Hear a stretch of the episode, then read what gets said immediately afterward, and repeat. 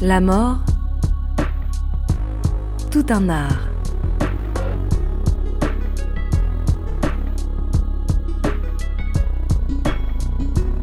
L'art de traverser les civilisations sur le funéraire avec Laura Bourdet. Donc, je suis médiatrice euh, culturelle au musée de Bretagne depuis trois ans. Et on travaille euh, actuellement sur une exposition temporaire qui ouvrira ses portes au musée de Bretagne le 16 mars jusqu'au 22 septembre 2024 et qui s'appelle Mourir quelle histoire. Alors elle est déjà présentée en ce moment à l'abbaye de Daoulas. C'est une coproduction avec euh, l'abbaye de Daoulas. Et euh, l'idée c'est de s'intéresser aux rites funéraires en Bretagne et dans le reste du monde puisque, contrairement à ce qu'on pense autour de la mort, qui est un sujet souvent tabou, surtout en France, s'intéresser aux morts, c'est avant tout s'intéresser aux vivants. Et dans un musée de société comme le musée de Bretagne, les rites funéraires en disent beaucoup sur euh, notre culture et sur les autres aussi. Donc l'intérêt de cette exposition, c'est d'explorer tout ça, ce que ça dit des hommes et des femmes qui ont vécu en Bretagne, et du coup dans d'autres cultures aussi, euh, puisqu'on aura des objets extra-européens qui nous évoquent aussi toutes ces différences culturelles euh, et aussi ce qui nous rassemble, puisque quelle que soit euh, l'époque et le lieu dans le monde, tout le monde traite ses morts. Ça, c'est un point commun. Et c'est souvent un moment de rassemblement qui nous réunit et qui engage des sociabilités. Donc c'est ce qui nous intéresse. Voilà, c'est pas une exploration morbide du tout on s'intéresse euh, à, ce qui nous fait un peu surmonter tout ça. Et aujourd'hui, nous sommes au musée de Bretagne, dans l'enceinte des Champs Libres à Rennes. Avant d'accueillir cette exposition, Mourir quelle histoire, vous allez nous amener dans les collections permanentes pour une visite guidée. Est-ce que c'est une visite que vous proposez tout au long de l'année? Alors on vient de commencer à la proposer pour euh, préparer un peu le terrain, on va dire. Donc euh, c'est une visite qui s'appelle Mourir en Bretagne, qui explore ce thème avec nos collections dans le parcours permanent, au premier étage des champs libres en effet, euh, puisqu'on a beaucoup d'objets qui nous parlent déjà des rites et de comment ils ont évolué dans le temps sur le territoire, ce qu'on ne traitera pas dans l'exposition du coup. Et, c'est une visite qui sera proposée notamment cet été, en semaine, et peut-être après, s'il y a de la demande. Donc on va commencer par la préhistoire, la première période. Voilà, tout à fait. Donc c'est une visite chronologique. Et donc sur les 2000 euh, mètres carrés du musée et ces 2400 objets, on va essayer de trouver ceux qui nous parlent de ces rites funéraires. Alors en sachant que dans cette première période qui commence il y a 600 000 ans, au moment où l'Homo erectus arrive en Bretagne, on a très peu de traces funéraires euh, en France et encore moins en Bretagne puisque la Bretagne a la spécificité d'avoir un sol très acide qui ne conserve pas les restes humains. Euh, ce qui fait qu'on a très peu de traces de sépultures et on n'en a presque pas avant le paléolithique supérieur, donc il y a 35 000 ans. Et quand on commence à en trouver, c'est sur euh, des endroits spécifiques, notamment à Téviec et à Wedic, qui sont deux îles bretonnes, où on a pu retrouver deux sépultures dans les années 50-60, il me semble. Euh, puisque euh, ces sépultures avaient été creusées dans des amas coquillés.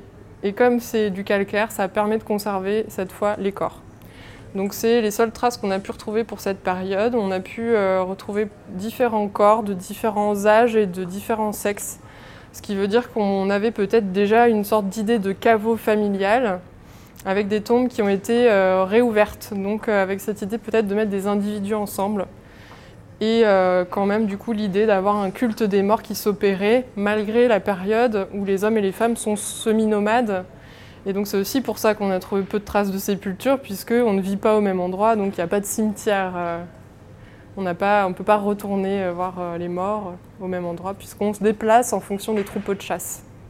Et là, les sépultures qui ont été retrouvées, est-ce que les archéologues ont pu déterminer si elles étaient proches du foyer ou plus éloignés de la vie quotidienne? Alors on sait que les groupes humains se situaient plutôt sur la côte et près de l'eau en général. Donc là, comme c'est une île, euh, on peut imaginer que c'était un endroit habité effectivement euh, par euh, ces groupes de chasseurs-cueilleurs. mais on a, je n'ai pas trouvé de traces d'idées d'implantation par rapport au milieu de vie.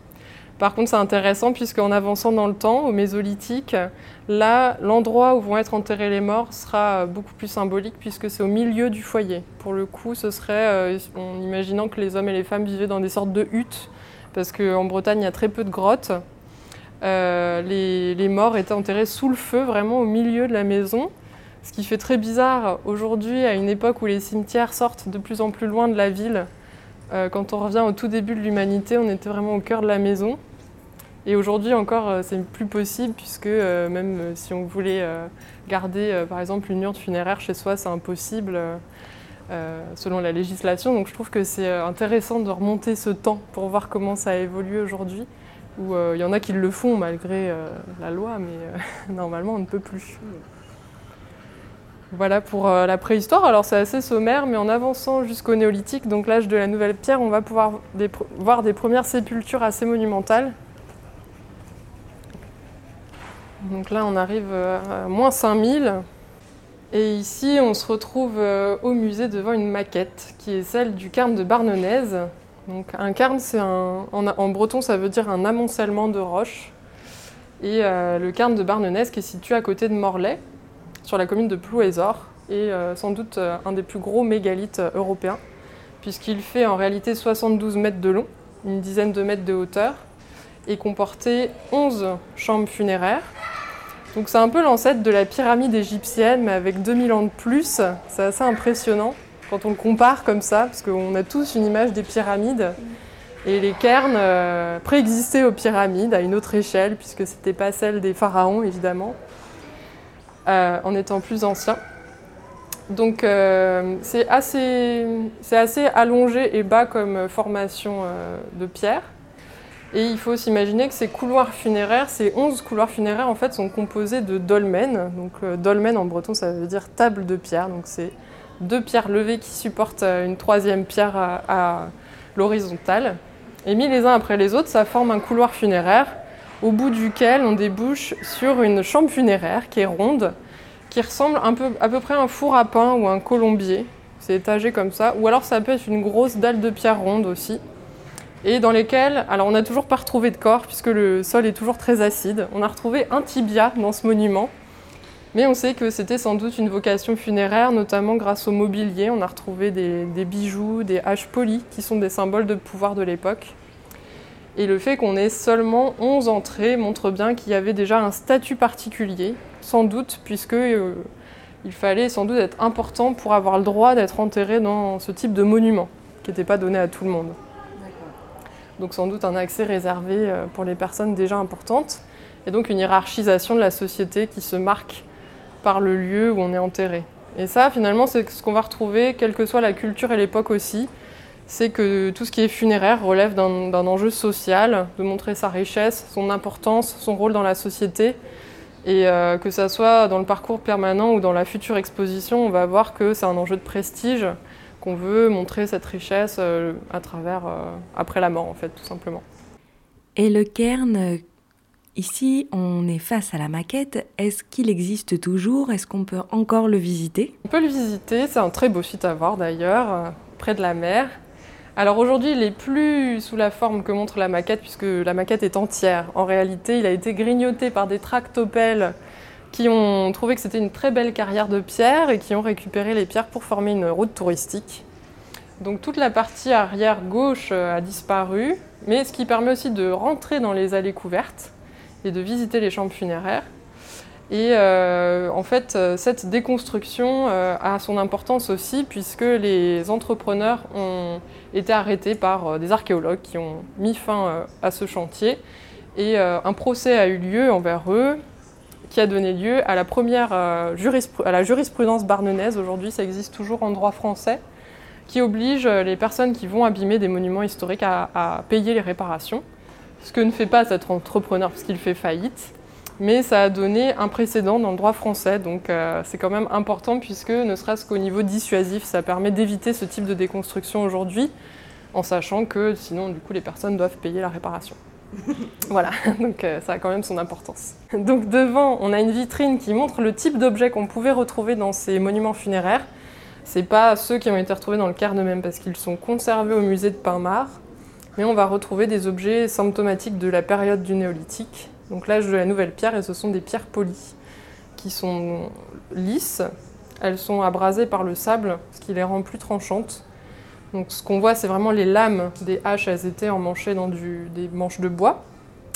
Celles-ci sont assez peu abîmées parce qu'elles ont sans doute pas servi, donc c'est ce qui nous laisse penser que c'était des haches à d'apparat qui permettaient encore une fois de montrer sa richesse, le fait qu'on pouvait échanger des pierres plus ou moins précieuses. On a notamment de la jadéite des Alpes qui était une pierre très appréciée par sa couleur, par sa qualité. Donc on voit qu'il y avait aussi déjà des échanges au et euh, du coup une sorte de pré-commerce. Mais on sait qu'en tout cas les dolmens, euh, aujourd'hui on appelle ça plutôt le tombeau de Merlin, mais c'était, euh, ça avait une vocation funéraire, contrairement aux menhirs, donc ces grandes pierres levées, où là on sait qu'il n'y avait pas du tout de but funéraire. Et comment on sait alors que ça avait un but funéraire?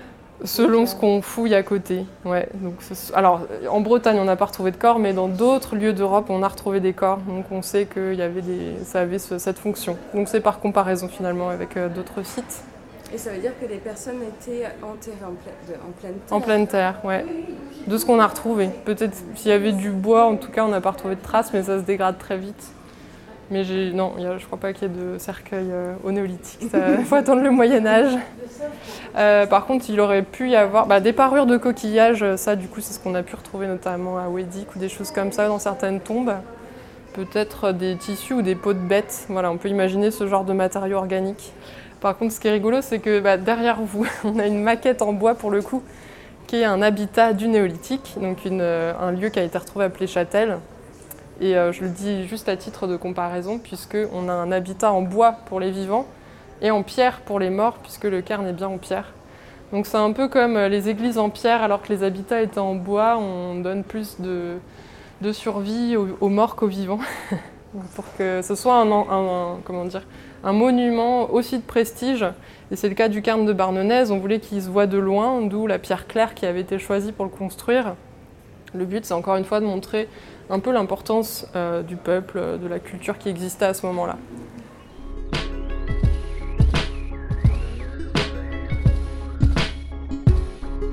Alors souvent on dit que les, menhirs datent des Gaulois, mais donc là maintenant vous savez que c'est le néolithique.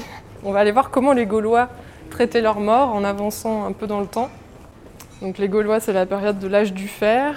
On est à moins 500, moins 450 en armorique, hein. on ne parle pas encore vraiment de Bretagne. Et euh, la pratique qui est diffusée dans toute cette Europe celtique, c'est l'incinération. Donc à ce moment-là, on n'a plus du tout de sépulture. On a euh, majoritairement, en tout cas, euh, des restes humains qui sont conservés dans des poteries et qu'on retrouve quand même enterrés. c'est ce qu'on voit dans le musée au sol. On a des vitrines au sol qui permettent de voir ce qu'on a pu retrouver en contexte de fouilles, soit de façon fortuite, soit de façon pour des fouilles qui sont plus organisées. Et euh, c'est ce qui permet d'avoir un peu cette culture qu'on appelle cette culture celtique, et qui montre bien une unité finalement sur toute cette zone et cette période, une même façon de traiter ses morts sur toute cette euh, étendue géographique, et qui va perdurer jusqu'à la fin de l'Antiquité romaine. D'accord. Voilà, ça va changer en fait en fonction des religions et des croyances finalement. Là, on a une période polythéiste. Et quand arrive le christianisme, le but c'est la résurrection, donc il faut garder son enveloppe corporelle, donc la pratique de l'inhumation va se diffuser. Mais on y reviendra. Je fais un petit saut dans le temps. Euh, on a aussi une trace pour la période gauloise euh, d'un culte des ancêtres. Dans une des vitrines du musée, on va retrouver quatre statuettes de bustes, euh, peut-être d'hommes, mais il n'y a pas vraiment d'éléments sexués, qui seraient donc attribués à un culte des ancêtres comme le faisaient les Romains. Alors moi j'imagine l'armoire aux ancêtres qu'il y a dans Mulan. je ne sais pas si ça vous parle. Je pense que c'est un peu le même principe en tout cas d'honorer euh, les ancêtres euh, avec des encens hein, à ce moment-là dans Mulan, mais c'est totalement une autre culture. En tout cas, on a des représentations de, ces personnes qui devaient être importantes puisque le mieux conservé d'entre eux euh, tient dans ses mains un instrument de musique qu'on peut associer, alors qu'on appellerait en termes scientifiques un cardophone, mais plus communément une lyre, qu'on reconnaît à ses cordes et à son cadre en bois. Et euh, cela indique sa fonction. Donc euh, c'est un barde. Et les bardes faisaient partie de la catégorie des druides, qui sont tout en haut de la société gauloise, qui transmettent le savoir. Donc eux, par la musique et par le chant, leur rôle, ça va être de chanter la gloire des héros à leur retour de combat, ce que ne fait pas Assurance Tourix dans la BD, mais normalement ce qu'il aurait dû faire. Et autour du cou, il a une sorte de collier qui devait être un collier en bronze qu'on appelle un torque et qui est aussi un symbole de pouvoir. C'est un peu la Rolex de l'époque. En tout cas, euh, c'est un objet de prestige qui montre qu'il avait un rôle important dans la société. Et donc les trois autres statuettes qui sont autour de lui ont un peu les mêmes traits. On retrouve une sorte de bonnet au niveau des cheveux, des yeux en amande, une bouche fermée, des petites oreilles en forme de trois. Donc l'idée, c'était pas de faire un portrait des défunts, mais de marquer l'idée d'une lignée. On avait un sculpteur par famille, et donc euh, l'idée, c'était de montrer cette euh, filiation finalement euh, d'une famille. Ce qui est déjà assez développé hein, pour un peuple qu'on assimile souvent à des barbares, des brutes, des guerriers, qui avaient en fait finalement des croyances assez développées, mais aussi des systèmes mathématiques assez poussés. Euh, donc euh, on pense souvent que les Romains ont amené la civilisation, mais il y a déjà des, croyances très ancrées euh, chez les Gaulois qui vont se développer avec l'arrivée des Romains. En fait, tout simplement, on retrouve toujours les objets de l'élite. Malheureusement, la population plus modeste a laissé moins de traces, mais c'est justement aussi l'objectif du musée de Bretagne, qui se veut un musée d'histoire populaire, de remettre en place, de remontrer, de remettre en valeur finalement cette partie de la population majoritaire donc c'est pour ça qu'on essaie d'équilibrer les choses entre euh, l'élite et euh, la population peut-être plus modeste, qui était plus majoritaire finalement. Donc là, on a cette vitrine sur l'élite qui montre ces quatre statues, mais à côté, on a une vitrine qui représente ce monde paysan, avec euh, des, productions plus modestes, même si là, on a surtout des céramiques. C'est aussi justement des modèles de céramique. Alors ici, on est plus sur de l'alimentaire, mais qui pouvaient servir à enterrer, à garder les restes humains.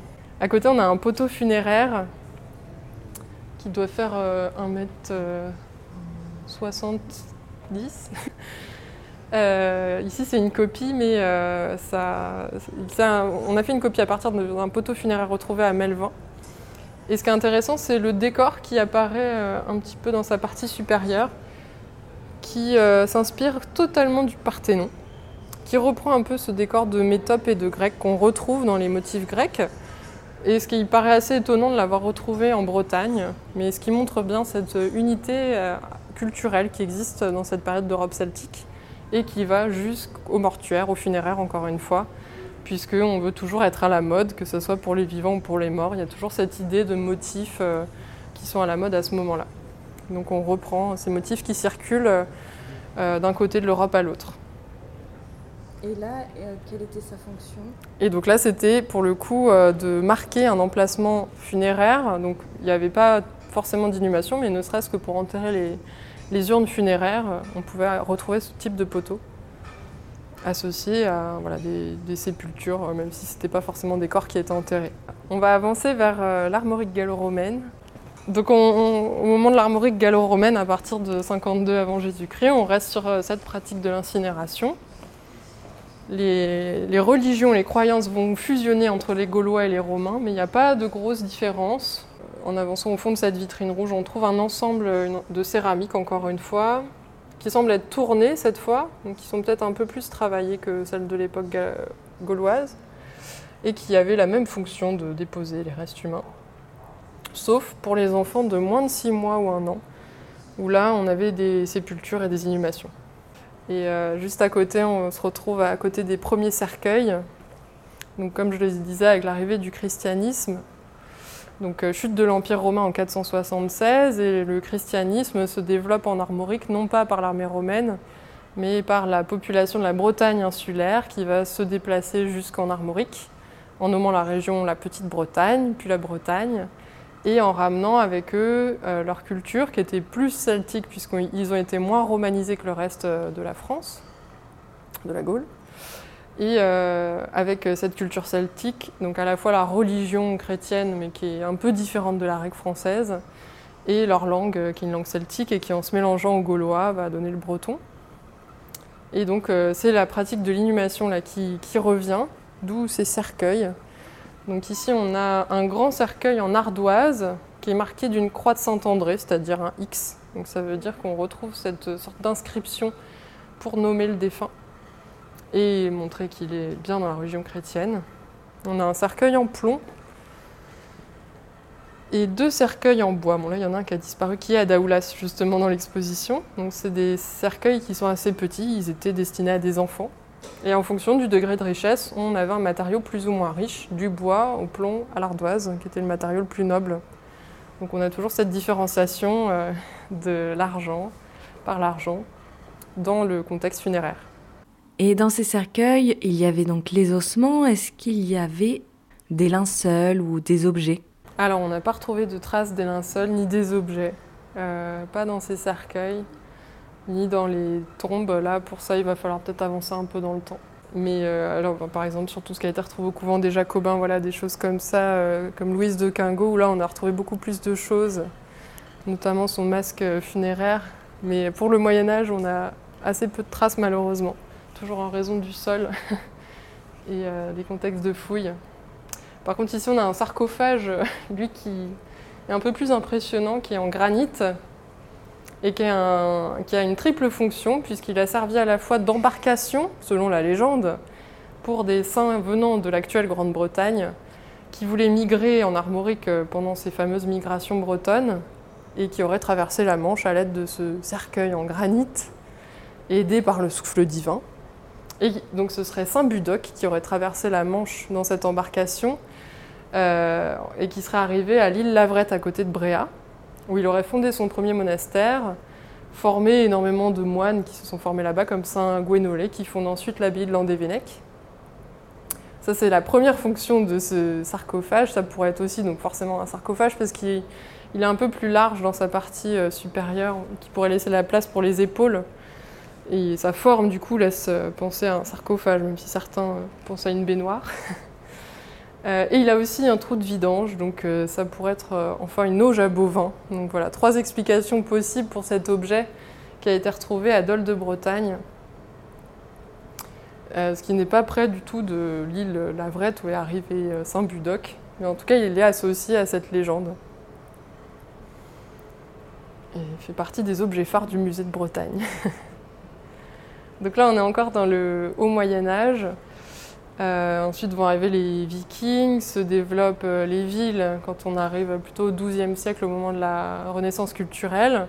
Et avec l'évolution des villes, les églises, les cathédrales et euh, des, rites funéraires qui vont évoluer autour de, personnages plus humains. Donc l'individualisme se développe avec des histoires comme celle d'Abélard. On commence à, plus se recentrer sur l'humain et toute l'iconographie va évoluer en fonction et euh, celle des rites funéraires également.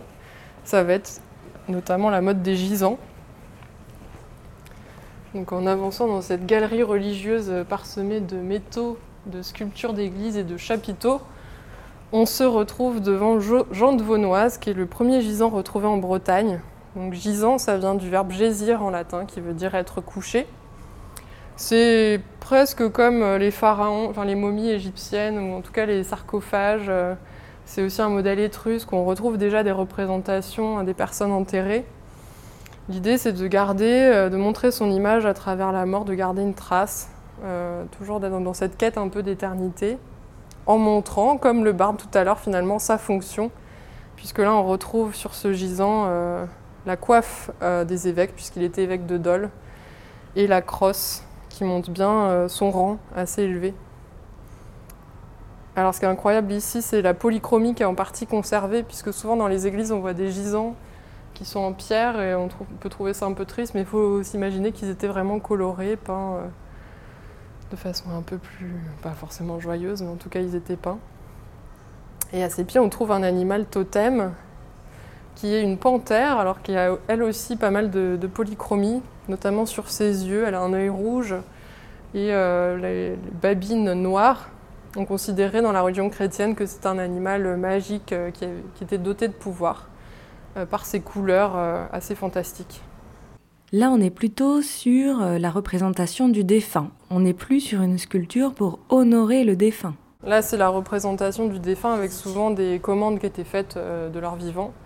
Surtout quand on avance, quand on avance dans le temps, c'est parfois, les pour les personnes les plus importantes, c'était elles qui commandaient leur sculpture qui commandait aux sculpteurs euh, des commandes assez prestigieuses, surtout aux sculpteurs de renom. Comme, euh, ou alors pour sa famille proche, comme Anne de Bretagne qui va commander euh, le gisant de ses parents dans la cathédrale de Nantes à un sculpteur aussi très important, le sculpteur du roi tout simplement, voilà, en toute modestie.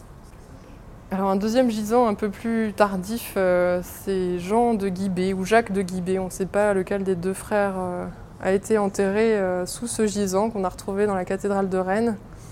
en attendant, on l'appelle Jean-Jacques.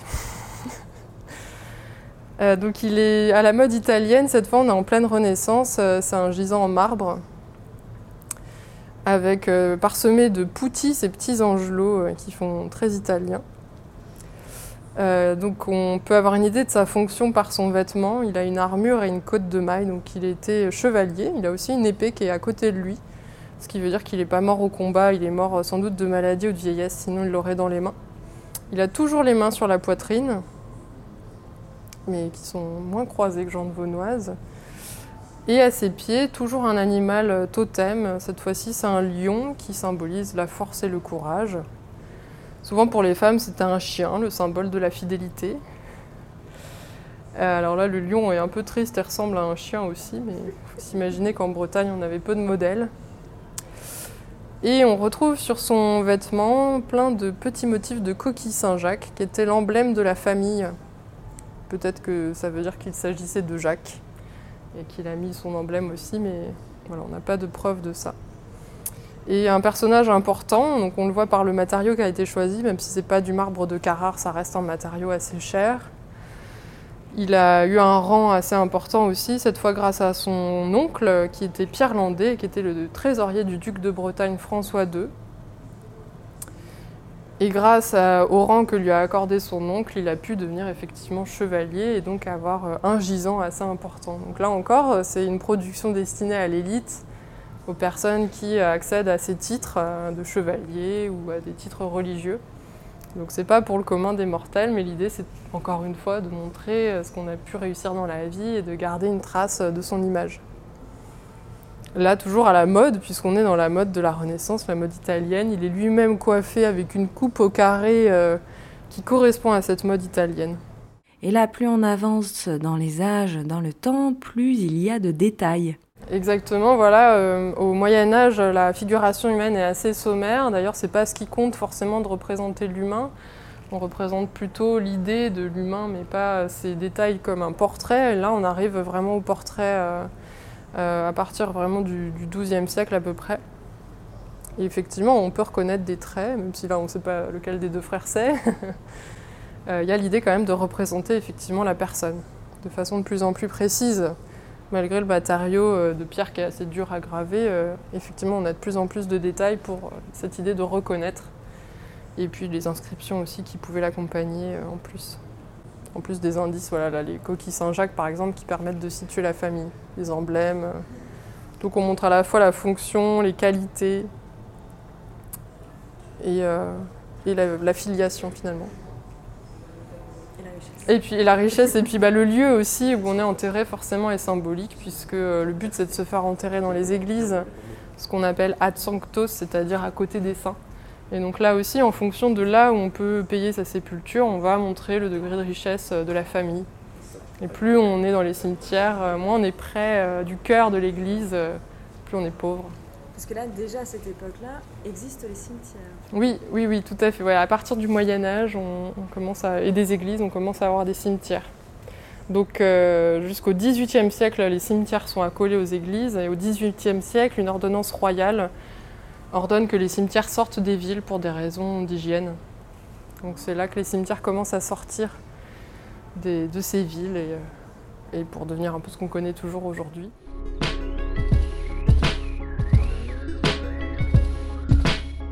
Donc euh, l'histoire d'Anne de Bretagne euh, est plus ou moins connue, mais ce qui est rigolo, c'est qu'elle a été revisitée dans la légende de la mort.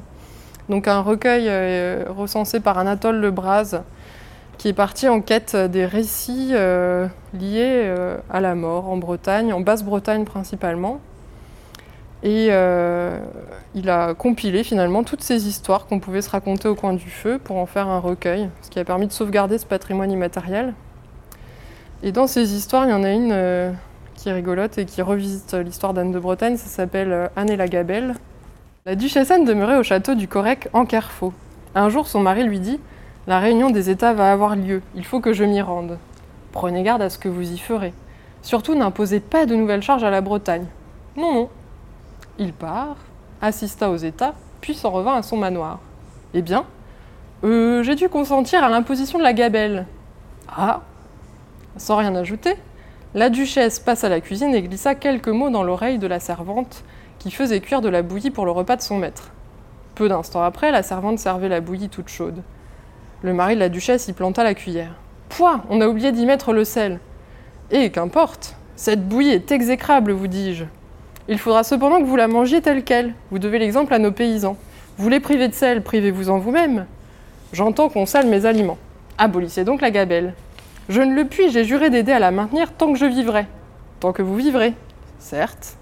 Oh, eh bien, ce ne sera donc pas pour longtemps. Anne tue son mari et fait annoncer l'abolition de la gabelle. Les nobles protestèrent. Votre mari avait cependant juré de maintenir la gabelle tant qu'il vivrait. Oui, mais il est mort, et avec lui nous allons enterrer la gabelle. Depuis lors, en effet, on n'a plus jamais entendu parler de ce fléau du monde. Donc la gabelle, c'est l'impôt sur le sel. Et c'est rigolo, puisque dans la réalité, Louis XII, le troisième mari d'Anne de Bretagne, l'a trahi en mariant leur fille Claude à François Ier.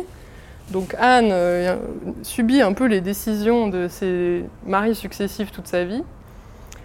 Et là, dans cette histoire, elle reprend le pouvoir en tuant son mari. Elle a quand même réussi, euh, en réalité, à, ne pas imposer la gabelle, puisqu'elle a négocié pour que la Bretagne ne paye jamais de nouvel impôt, même après son rattachement avec la France. C'est pour ça qu'on mange du beurre salé, puisqu'on ne payait pas l'impôt sur le sel. Un peu grâce à Anne de Bretagne, finalement. Voilà. alors, on pense souvent que c'est aussi grâce à elle les autoroutes, mais ça, c'est une légende urbaine. Ça, ça date de 1968, les autoroutes gratuites. Il n'y a que la gabelle pour Anne. Et en réalité, elle meurt à 37 ans, épuisée de ses couches, puisque sur ses neuf euh, grossesses, euh, il n'y a que deux enfants qui survivent. Et elle ne verra jamais le rattachement de la Bretagne à la France, puisqu'elle euh, meurt avant. Et en 1532, la Bretagne, cette fois, est rattachée à la France par l'édit de Vannes, signé par François Ier avec les États de Bretagne. Et on arrive dans ce qu'on appelle la période de l'Ancien Régime, ou la Bretagne, Bretagne moderne, qui est une période plutôt d'âge d'or, euh, où les Bretons vont s'enrichir grâce au commerce du tissu, le chanvre et le lin. Et quand ils ont de l'argent, ils investissent euh, dans le mobilier, les lits clos, les coffres, mais aussi dans leur salut, c'est-à-dire dans les églises. Donc c'est là que se développent les enclos paroissiaux qu'on connaît en Basse-Bretagne, mais aussi cette guerre des plus beaux clochers. Et le décor aussi, euh, le décor sculpté qu'on peut retrouver dans les églises. Alors euh, au musée, on a plusieurs exemples de, groupes statuaires en bois qui datent du 18e, qui ont été retrouvés dans le Finistère. Et dans ces statues, on retrouve certains saints et certains martyrs, puisque dans cette période du Moyen Âge se développent aussi différents écrits apocryphes qui complètent, on va dire, les histoires de la Bible. Euh, comme euh, La légende dorée de Jacques de Voragine, qui va développer euh, certaines histoires de martyrs. C'est le cas de Sainte Marguerite, dont on retrouve une représentation ici. donc elle sort en fait du dos d'un dragon vert, qui est censé être un dragon, mais ici qui ressemble plutôt à un gros lapin. Et on la voit surgir du dos de ce dragon en geste de prière et en, levant le genou, euh, comme pour sortir, euh, comme si elle sortait d'une marche. elle est en fait en train de faire appel à Dieu pour être libérée du ventre de ce dragon qu'il a avalé sous l'ordre d'Olibrius, qui était euh, un préfet. On est là à Antioche dans l'Antiquité. Et Olibrius courtisait Marguerite, qui refuse de se marier avec lui, puisqu'ils n'ont pas la même religion. Elle, elle est chrétienne et lui, il est païen. Et elle ne veut pas se convertir pour pouvoir se marier avec lui. Donc il est vexé comme un pou lui fait subir des tas de supplices, notamment celui d'arracher sa peau avec des peignes de fer pour enlever toute la chair de son corps jusqu'aux os. Il va la brûler, il va voilà, lui faire subir plein de supplices jusqu'à ce fameux dragon duquel elle sort saine et sauve grâce à son geste de prière. Et le fait qu'elle sorte indemne du ventre du dragon euh, va lui permettre d'être associée euh, et de devenir la sainte patronne des femmes en couche, puisqu'elle sort indemne d'un ventre. Ça rappelle forcément une femme qui accouche, de, ce qui fait qu'elle est très, très euh, populaire en Bretagne, puisque c'est une région où il y avait beaucoup de naissances, mais aussi beaucoup de mortalité infantile. À côté, on trouve aussi Saint-Denis qui porte sa tête dans ses bras, puisqu'on raconte qu'il a été décapité, mais ne souhaitant pas être enterré là où il été mort, il a porté sa tête dans ses bras pendant toute la rue Saint-Denis, euh, de Montmartre, le mont des Martyrs, jusqu'à la basilique Saint-Denis, qui est devenue du coup euh, sa sépulture.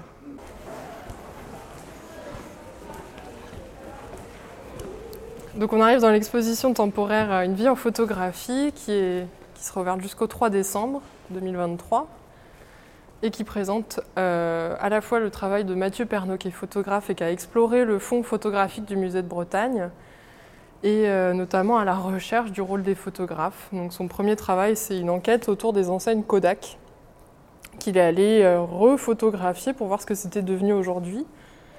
Et il n'en reste que deux, en fait, des boutiques qui sont restées des boutiques de photographes. Toutes les autres sont devenues des coiffeurs, des salons de thé. Ce qui montre bien comment notre rapport à la photographie a évolué, puisqu'avant, on allait chez le photographe presque comme chez le médecin, au moment important de sa vie, au baptême, au mariage, aux conscriptions, pour les communions. Donc ça marquait finalement tous ces rites de passage. Et donc le cœur de cette exposition, c'est une frise de photographie euh, qui, en 50 photographies euh, imprimées en format presque à échelle 1, retrace une vie humaine finalement, sur 75 ans, de 1900 à 1975 avec euh, des inconnus, des gens de, la vie, des gens normaux de tous les jours, qui sont passés se faire tirer le portrait chez des, photographes bretons, dont on a les fonds au musée de Bretagne, puisque le conservateur, un des conservateurs, Jean-Yves Veillard, euh, récoltait tous les fonds de photographes euh, qu'il trouvait. ce qui n'avait pas de sens à l'époque, ça n'avait pas de valeur, mais aujourd'hui ça nous dit beaucoup de choses sur ce métier, qui était vraiment un métier de technicien, d'artiste et d'artisan à l'époque. Donc là, on replonge un peu dans, ce passé-là, euh, à cette époque on voyait encore des, enseignes de photographie dans les villes. Et forcément, dans ces rites de passage, le dernier, c'était euh, celui de la mort, et euh, il y avait cette pratique du portrait funéraire qui était assez développée. donc on a notamment une salle réservée à ces photos funéraires qui sont ici des photos d'enfants on a effectivement beaucoup de, photos funéraires d'enfants, puisque c'était parfois la, seule photo qu'on pouvait garder de ces enfants décédés en bas âge, s'ils n'avaient pas été pris en photo auparavant lors de leur baptême, par exemple. Et euh, même si ça paraît morbide aujourd'hui, à l'époque c'était vraiment un hommage. Donc l'idée c'est de positionner l'enfant euh, de façon plutôt noble, avec des beaux habits. Euh, souvent, ou parfois ils ont des chapelets dans les mains pour rappeler euh, euh, le fait qu'ils étaient baptisés, voilà, qu'ils étaient euh, liés à la religion, donc forcément pour faciliter peut-être leur accès au paradis, par exemple. Là, on est en 1947. Voilà, on a quatre photographies dans cette salle qui se voulaient une sorte de copie de salon funéraire. On a une photo par mur, comme si nous-mêmes on veillait ces enfants. Donc, euh, cette photo de 1947 a été prise par Émile Oudjus, qui est un de nos photographes euh, dont on a des fonds importants. Et ces enfants, là, ils sont seuls dans leur lit, ils ne sont pas entourés par leurs proches, par leurs parents. Exactement, ouais. On a des enfants qui sont seuls allongés sur les lits, les mains croisées euh, sur la poitrine ou sur le ventre. Il y a un côté où on dirait qu'ils dorment un peu, c'est pas voilà, c'est assez apaisé d'un côté. Il y a quand même une recherche de décor. On a mis des beaux tissus derrière. Euh, et on sent qu'on les a habillés aussi euh, avec euh, leurs vêtements du dimanche. Oui, il y a toute une mise en scène. Voilà, mm. c'est ça. Ils sont coiffés. Voici une photo d'un enfant très très jeune dans son berceau en 1932. C'est vraiment un bébé Toujours avec euh, la croix entre les mains. Donc ça permet de reparler de cette pratique du portrait funéraire euh, qu'on a un peu oublié, mais euh, qui s'est développée vraiment au XXe siècle. Et on voit aussi qu'il y a différents niveaux de richesse dans les maisons. Par exemple, sur la quatrième photo, on voit que les murs sont un peu plus sales, c'est du crépi. Alors sur les autres photos, il y avait des tissus un peu plus travaillés qui permettaient de, mettre un décor. Donc c'est une pratique qui développe quelle que soit la fortune, même si ça coûtait assez cher de faire venir un photographe, ça faisait aussi partie de cet enjeu un peu de promotion sociale euh, qu'on retrouve sur les autres photographies des vivants euh, qui vont cacher leur origine, on va dire, par des fonds photos qui permettaient de s'anoblir, de copier les photos bourgeoises euh, dans des châteaux, etc. Donc Comme aujourd'hui on met des filtres Instagram pour montrer qu'on est ailleurs, en fait ça existait déjà avec des fonds peints qu'on mettait derrière soi. Et juste devant, on a des photos aussi liées au funéraire de femmes en noir qui semblent être peut-être des veuves ou des femmes en deuil, puisqu'on est dans le premier quart du XXe siècle, donc on est sans doute euh, après la Première Guerre mondiale. Et on a quatre photos de femmes en noir qui semblent vraiment en deuil avec euh, parfois le voile. Et ça paraît assez étonnant de vouloir immortaliser ce moment de deuil, euh, puisque normalement c'est pas une période très heureuse. Et là, elles ont pourtant été montrées leurs habits chez le photographe. Et finalement, c'est pas anodin puisque euh, ce vêtement de deuil, c'était toujours un enjeu social puisque le noir était une des teintures les plus chères. Et donc, en fait, porter le veuvage assez longtemps montrait que le mari ou le père qui était défunt avait laissé suffisamment de richesse à la femme pour qu'elle puisse porter le deuil assez longtemps. Donc, le, deuil euh, habituel, c'était un an pour, euh, selon le degré de proximité de la personne, c'était le mari, le père, etc. Et après, on avait le semi-veuvage qui durait six mois, où là, on pouvait mélanger euh, les vêtements noirs avec d'autres couleurs. D'où l'intérêt, du coup, pour ces femmes d'aller chez le photographe avec ces, fameux fonds euh, photographiques de décors de châteaux qui euh, les exportent dans un autre univers et leur font une sorte de promotion sociale. Alors là, c'est rigolo parce qu'on voit vraiment l'atelier du photographe, mais évidemment, les photos étaient recoupées pour qu'on ait cette impression d'être en extérieur ou dans un château. Et les photographes conservaient les négatifs Oui, oui, voilà. Là, on a justement à côté une installation avec toutes ces boîtes de négatifs, euh, de négatifs ou parfois de plaques de verre. Donc ils conservaient, en tout cas ceux qu'on a effectivement conservé tout. Et donc notre travail au musée, c'est de tout numériser, tout dépoussiérer, conditionner pour que tout se conserve bien dans de bonnes conditions. Et Mathieu Pernaud, du coup, qui a commissionné l'exposition, euh, s'est intéressé à toutes ces boîtes avec des inscriptions manuscrites euh, qui montrent comment c'était catalogué euh, chez les photographes. Et nous, en fait, on s'en servait plus parce qu'on les reconditionne dans des plus grandes boîtes pour que ce soit mieux conservé. Donc lui a compilé toutes ces boîtes pour en faire une installation un peu contemporaine à la Christiane Boltanski sur cette idée de mémoire et de comment la photographie peut conserver pour l'éternité des gens morts. Et d'ailleurs, c'était un peu sa réflexion, puisque sur cette grande frise de personnes euh, inconnues, euh, en fait, il a vécu avec, puisqu'il les avait imprimées chez lui. Et ça, lui, ça, fait un peu bizarre, parce que d'un côté, bon, c'est des morts qui le regardaient. À la base, c'était lui qui les regardait, puis au bout d'un moment, il se sentait un peu fixé. Donc, il a vécu avec. Et euh, dans une vitrine euh, sont présentés tous ces négatifs justement, qui sont enveloppés dans des petits papiers euh, qu'on pourrait assimiler à des linceuls.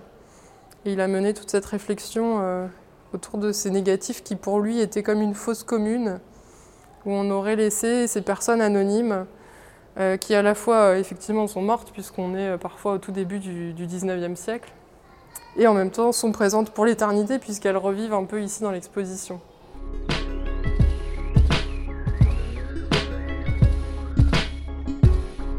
on va passer dans la deuxième exposition temporaire qui est celle de Nolwenn Brod et qui est ouverte jusqu'à fin octobre. là j'en profite parce qu'on a du coup ces deux pratiques qui sont traitées dans les expositions temporaires, ces fameux portraits funéraires et ici chez Nolwenn Brod euh, le rite de la Proella qui est un rite euh, qui existe en particulier sur l'île de Ouessant et à la fin de l'exposition, on se retrouve devant une énorme croix composé de petites croix noires. Alors on dirait du réglisse, mais en fait, à la base, c'est de la cire normalement, mais qui est blanche euh, euh, à l'origine. Donc le rite de la Proella, en fait, euh, est relaté aussi dans la légende de la mort. Donc à la base, c'est puisque c'est une île, il y a beaucoup de pêcheurs, et parfois on ne retrouve pas les corps de ces pêcheurs disparus en mer. Donc on remplace ces corps par ces petites croix de Proella. Euh, pour pouvoir honorer le mort avec une cérémonie. Donc les croix sont disposées sur une table avec une nappe spécifique pour avoir d'abord la veillée. Puis on a une procession jusqu'à l'église. Et la croix n'est pas enterrée, mais glissée dans une petite urne à croix de Proella, qui est vidée à chaque Toussaint, et qui existe toujours euh, aujourd'hui au cimetière de Ouessant. Euh, mais le rite euh, s'est arrêté à la fin du XXe siècle, parce qu'on commençait à retrouver les corps des marins disparus, mais du coup auxquels on avait déjà organisé une cérémonie alors qu'on n'avait pas retrouvé leur corps. Donc du coup on a arrêté ce rituel. mais voilà, c'est un rite spécifiquement breton dont s'est inspiré l'artiste Nolwenn Brod, qui est photographe, euh, qui a exploré tout ce rituel et qui en a fait à la fois cette œuvre un peu contemporaine et aussi une installation vidéo euh, qui retrace plutôt la procession à partir. Euh, enfin, elle a demandé en fait au Cercle Celtique de Douarnenez de recréer cette idée de procession, mais de façon voilà, très, très artistique et un peu dansée aussi, pour s'inspirer librement finalement de ce rituel. Donc dans ce qu'on appelle la deuxième boucle du musée qui traite de la partie contemporaine de 1850 euh, aux années 2000, euh, une vitrine est consacrée à la pêche, euh, qui est une économie assez importante en Bretagne à cette période. Donc on trouve différentes maquettes de bateaux, un chalutier, un tonnier, un ternevier, qui correspondent à deux pratiques de pêche, celle au long cours et celle plutôt près de la côte pour les petits poissons, les maquereaux, les sardines, les thons.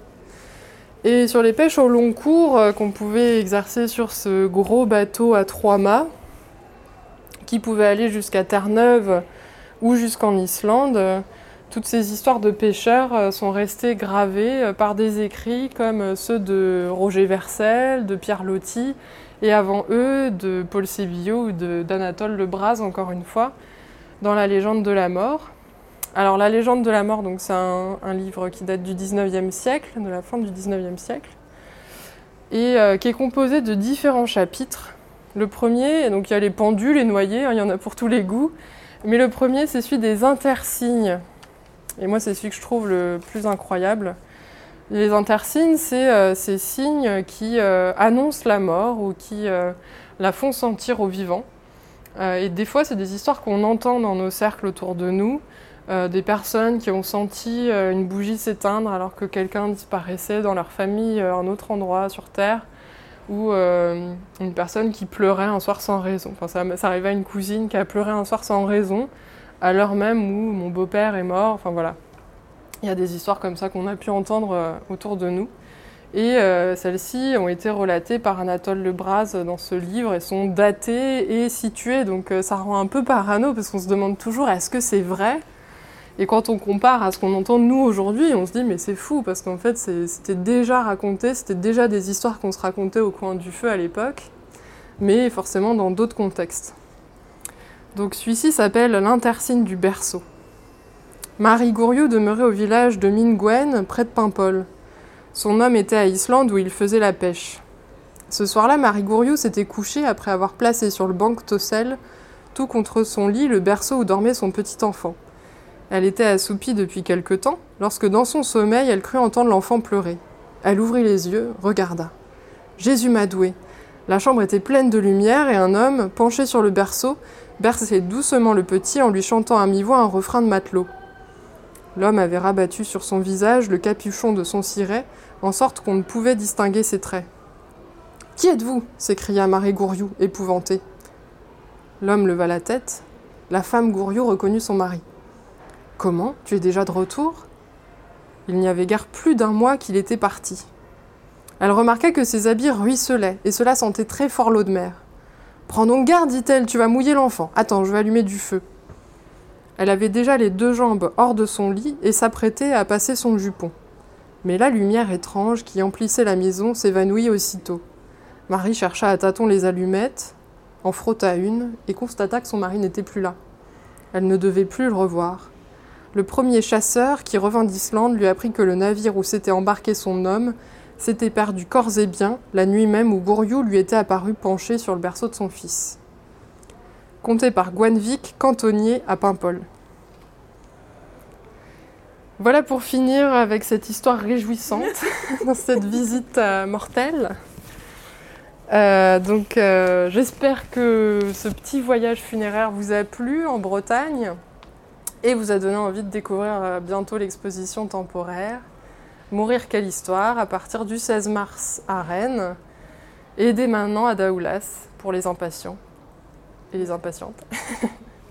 Merci beaucoup Laura pour cette visite très riche et passionnante.